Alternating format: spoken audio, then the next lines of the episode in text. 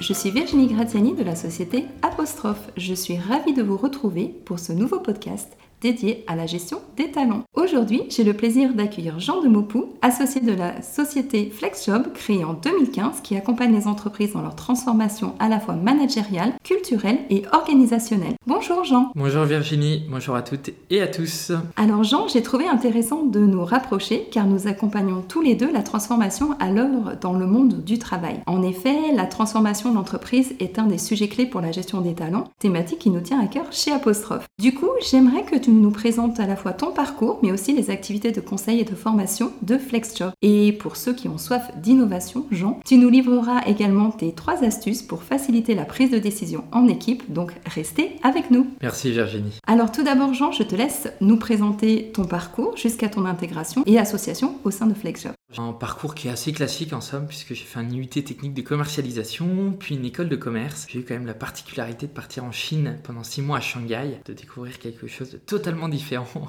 en Chine. Et puis ensuite, j'ai travaillé en Australie sur des sujets d'expérience utilisateur. Et puis à mon retour en France, j'ai rejoint FlexJob euh, avec cette idée de vouloir mettre mon énergie à résoudre des problèmes plutôt que d'en créer. C'est une petite phrase que j'ai euh, empruntée à Mathieu Dardaillon, fondateur de Ticket for Change, qui me parle particulièrement. Et puis je suis arrivé en tant que premier salarié chez FlexJob et aujourd'hui j'ai la chance d'être associé dans la structure. On est basé à Lyon et nous sommes 11. Ok, super. Alors parle-nous un peu plus des activités de FlexJob. Alors FlexJob se développe euh, avant tout autour d'une raison d'être qui est de redonner du sens au travail pour répondre aux enjeux de société. On porte également une vision. On est convaincu que la performance durable des organisations passera par des modèles d'entreprise plus agiles, plus flexibles, qui seront centrés sur l'humain et qui favoriseront l'autonomie, la responsabilisation et la collaboration. Et du coup, comment cela se décline dans tes activités et à qui s'adresse FlexJob? On permet aux entreprises euh, euh, d'engager leurs euh, collaborateurs via des démarches participatives, donc on est facilitateur, on facilite les transformations. Et puis on a également des activités, une activité de formation, on a des, des formations au service de ces transformations. Et du coup, on va de la PME aux filiales de grands groupes voire aux grandes entreprises euh, globales comme euh, Biomérieux. Ok, il y a quand même un effectif minimum nécessaire pour vous faire intervenir? À partir du moment où on est deux ou trois et qu'il y a déjà de la collaboration, ça peut passer. Euh, à titre d'exemple, la plus petite entreprise avec qui on, a travaillé en termes d'effectifs, ils étaient quatre. Donc oui, effectivement, il y a de la marge.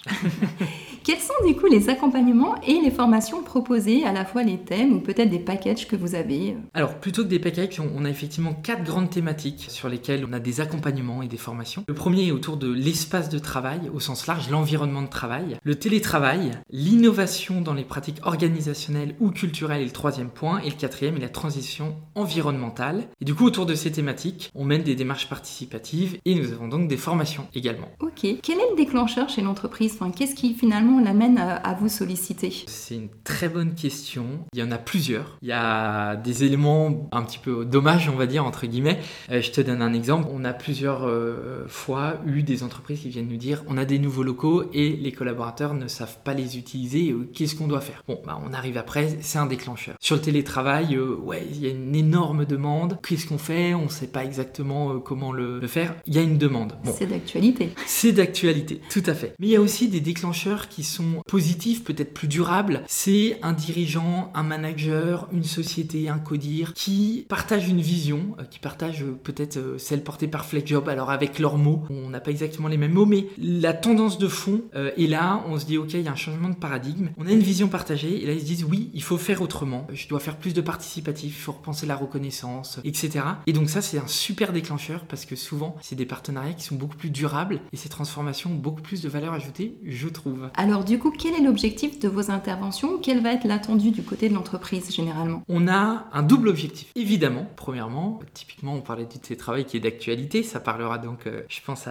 à toutes celles et ceux qui nous écoutent ça va être je dois faire une charte télétravail. Ok, premier objectif, il est clair, c'est un livrable. Je dois euh, co-construire un process d'onboarding, euh, définir collectivement un idéal euh, de fonctionnement dans mes locaux, etc. Deuxièmement, je pense que même peut-être le plus important dans ce double objectif, c'est celui-ci. C'est le chemin qu'on va parcourir pour arriver à ce premier objectif qui est livrable, typiquement cette charte télétravail. Pourquoi? Parce que on va en animant des démarches participatives solliciter des collaborateurs, des managers pour construire leur propre mode de travail, ce nouveau mode de travail. Et donc ça, c'est super important pour nous. Du coup, quels sont généralement les bénéfices de vos interventions? Est-ce que tu peux nous donner quelques exemples? Oui, oui, je peux, t'en dire, je vais t'en donner deux pour pas être trop long. On constate très souvent, d'une manière générale, que dans nos interventions, ça booste l'engagement, ça, ça recrée quelque chose, euh, une dynamique collective, un, attrait. Du coup, ça permet de fidéliser. Et puis à plus long terme, euh, c'est aussi un très très bon moyen d'avoir une marque employeur plus forte, puisque forcément, un collaborateur, un manager va en parler en disant voilà, on a fait ça, on a travaillé euh, sur le télétravail, nos horaires flexibles, etc. Donc ça, ça permet aux entreprises de redonner un élan sur ces dimensions. Je pense à la satisfaction des équipes d'Elsia, qui est une PME euh, de la région lyonnaise, avec qui on a co-construit des nouveaux modes de fonctionnement sur les horaires flexibles. Quasiment la moitié de l'équipe qui a été euh, embarquée dans ce projet, bah, ça redonne un élan. Ou encore au Clock, qui est une école digitale, 100% en ligne, et qui fait travailler un groupe projet pour co-construire, pour définir une nouvelle politique salariale. C'est pas rien. Ok, oui, effectivement. Et alors du coup, est-ce que cela fonctionne à chaque fois et quels peuvent être les freins en interne? Oui, il y a des freins.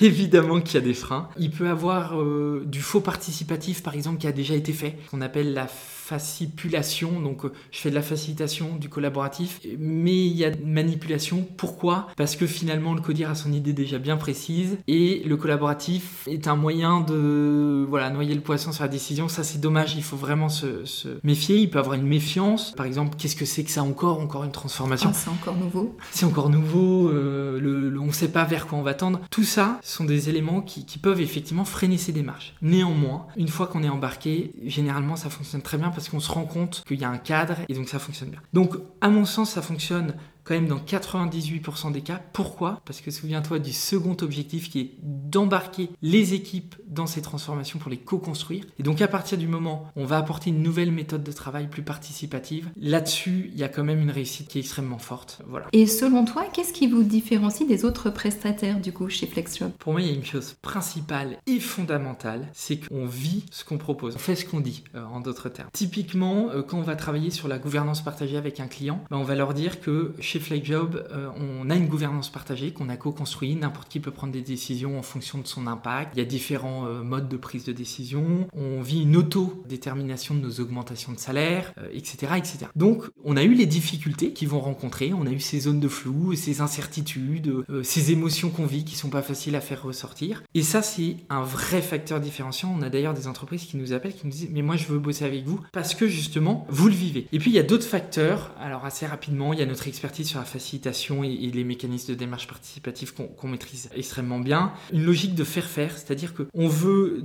pour illustrer, on veut plus apprendre à pêcher que euh, de donner le poisson. Mhm. Donc ça aussi, ça plaît beaucoup. De se dire, euh, si j'ai plus besoin de flake job à la fin de l'accompagnement ou alors euh, dans 6 mois, 8 mois, 1 an, 1 an et demi, tant mieux. Et ça, ça nous va très bien. Nos références, notre R&D qu'on peut faire, et puis notre réseau. On a la chance de voir de très nombreuses entreprises qui fonctionnent autrement, qui travaillent autrement. Et ça, c'est extrêmement riche. C'est d'autres exemples vivant qui nous permet même d'emmener des entreprises avec qui on travaille en voir d'autres de notre réseau, clientes ou non d'ailleurs, pour aller s'inspirer et ça c'est d'une puissance incroyable, ça fait tomber un nombre de barrières assez extraordinaire. J'imagine. Ok, super. Et du coup, qu'est-ce que cette période un peu particulière apporte comme changement dans la demande de tes clients? Il y a trois tendances qu'on remarque aussi avec mes collègues chez FlexJob. Je trouve un vrai questionnement sur l'avenir du bureau. Qu'est-ce qu'on va venir chercher? Est-ce que cette phrase aller au bureau doit être réinventée? Sur le télétravail, comment le pérenniser et l'ancrer durablement dans les pratiques, mais aussi sur des sujets un petit peu plus inattendus comme la reconnaissance ou euh, les politiques salariales. On a eu quelques demandes récemment en disant tiens, comment je peux changer mes modes de reconnaissance et qui passent aussi par la rémunération de la politique salariale. Ça, c'est assez passionnant et intéressant. Alors, du coup, Jean, la transformation d'entreprise est un sujet essentiel. Tout le monde en parle. Hein. On en parlait déjà avant la Covid.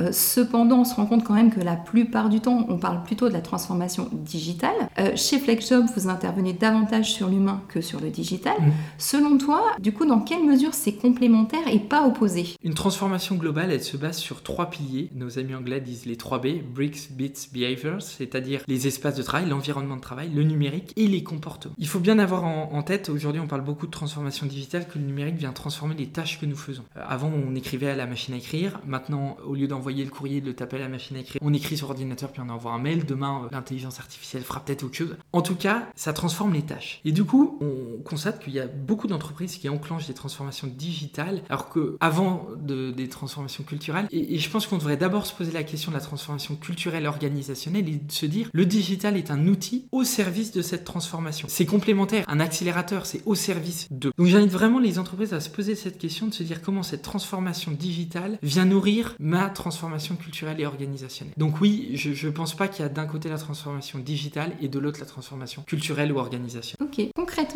du coup, comment se passent les interventions de FlexJob Tu parlais tout à l'heure de démarche participative. Comment ça se déploie? Est-ce que tu peux nous donner quelques exemples? On a une méthode euh, qui a fait ses preuves, qu'on adapte aussi au fur et à mesure, qu'on améliore en continu, qui se base sur cinq grandes étapes qui sont les suivantes. Cadrer, écouter, inspirer, co-construire et expérimenter. Cadrer pourquoi? Parce qu'une démarche participative, si elle n'a pas de cadre, ça peut pas être participatif. Ça veut pas dire ça y est, c'est libre, on fait ce qu'on veut. On va rester sur le fil rouge euh, du télétravail. Euh, c'est pas il y a une démarche participative, bah allez-y, faites ce que vous voulez. Non, on cadre typiquement, est-ce qu'il y a une ligne rouge à ne pas franchir euh, Un codir a le droit de dire à un moment donné, c'est 4 jours maximum de télétravail par semaine. Ok. Par contre, il peut dire la manière de ces 4 jours dont ça s'organise, c'est participatif, je laisse faire. Donc on cadre. Ensuite, on va écouter. Soit on forme en interne des personnes et elles vont le faire par elles-mêmes, ce qui est top parce que ça fait monter en compétences. Soit on le fait nous. Ensuite, il y a un travail de convergence, de divergence, quelles sont les thématiques principales qui ressortent, etc. Une fois qu'on a un petit peu priorisé tout ça, tout ce qui est ressorti, on va aller s'inspirer sur les thématiques prioritaires, des learning des visites d'entreprises inspirantes. On en parlait tout à l'heure. On va voir dans le réseau d'autres entreprises, on s'inspire. Souvent, on se rend compte qu'il est possible de faire des choses dont on n'avait même pas idée. Et ça, ça c'est vraiment génial. Ensuite, on va co-construire un prototype. On va avoir de l'idéation, etc. Et puis, on va aller l'expérimenter pour euh, ensuite le mettre en place, avoir une rétrospective. Et forcément, c'est pas la solution parfaite. Il va avoir une itération. Euh, ces transformations culturelles organisationnelles, c'est des sujets profonds. On arrive rarement à la solution parfaite du premier coup. Enfin, en tout cas, si on vous le promet, on vous le garantit. Attention, warning. Voilà. C'est que c'est pas normal. Ouais, exactement. Et du coup, euh, typiquement, on, le fait avec Biomérieux à Grenoble sur une équipe qui veut tendre vers une gouvernance partagée, la Nantaise d'habitation, une entreprise du groupe Action Logement sur le télétravail. On suit cette méthode-là. Ok. Côté budget, à quoi l'entreprise doit s'attendre en termes de prix? Alors, évidemment, ça dépend de ce qu'on fait. Ça peut aller de quelques milliers d'euros à, plusieurs dizaines de milliers d'euros si c'est un accompagnement sur 8 mois, 10 mois, 12 mois, 18 mois, 24 mois comme on peut en avoir. Euh, de temps en temps, pour certains projets, en fait, c'est assez accessible. Typiquement, pour se former euh, aux clés de la facilitation, qui est une formation, un parcours inter-entreprise, on est même allé un petit peu plus loin, puisque c'est l'entreprise qui va décider du montant euh, qu'elle va investir. Et on propose typiquement trois montants, 1150 euros, ok.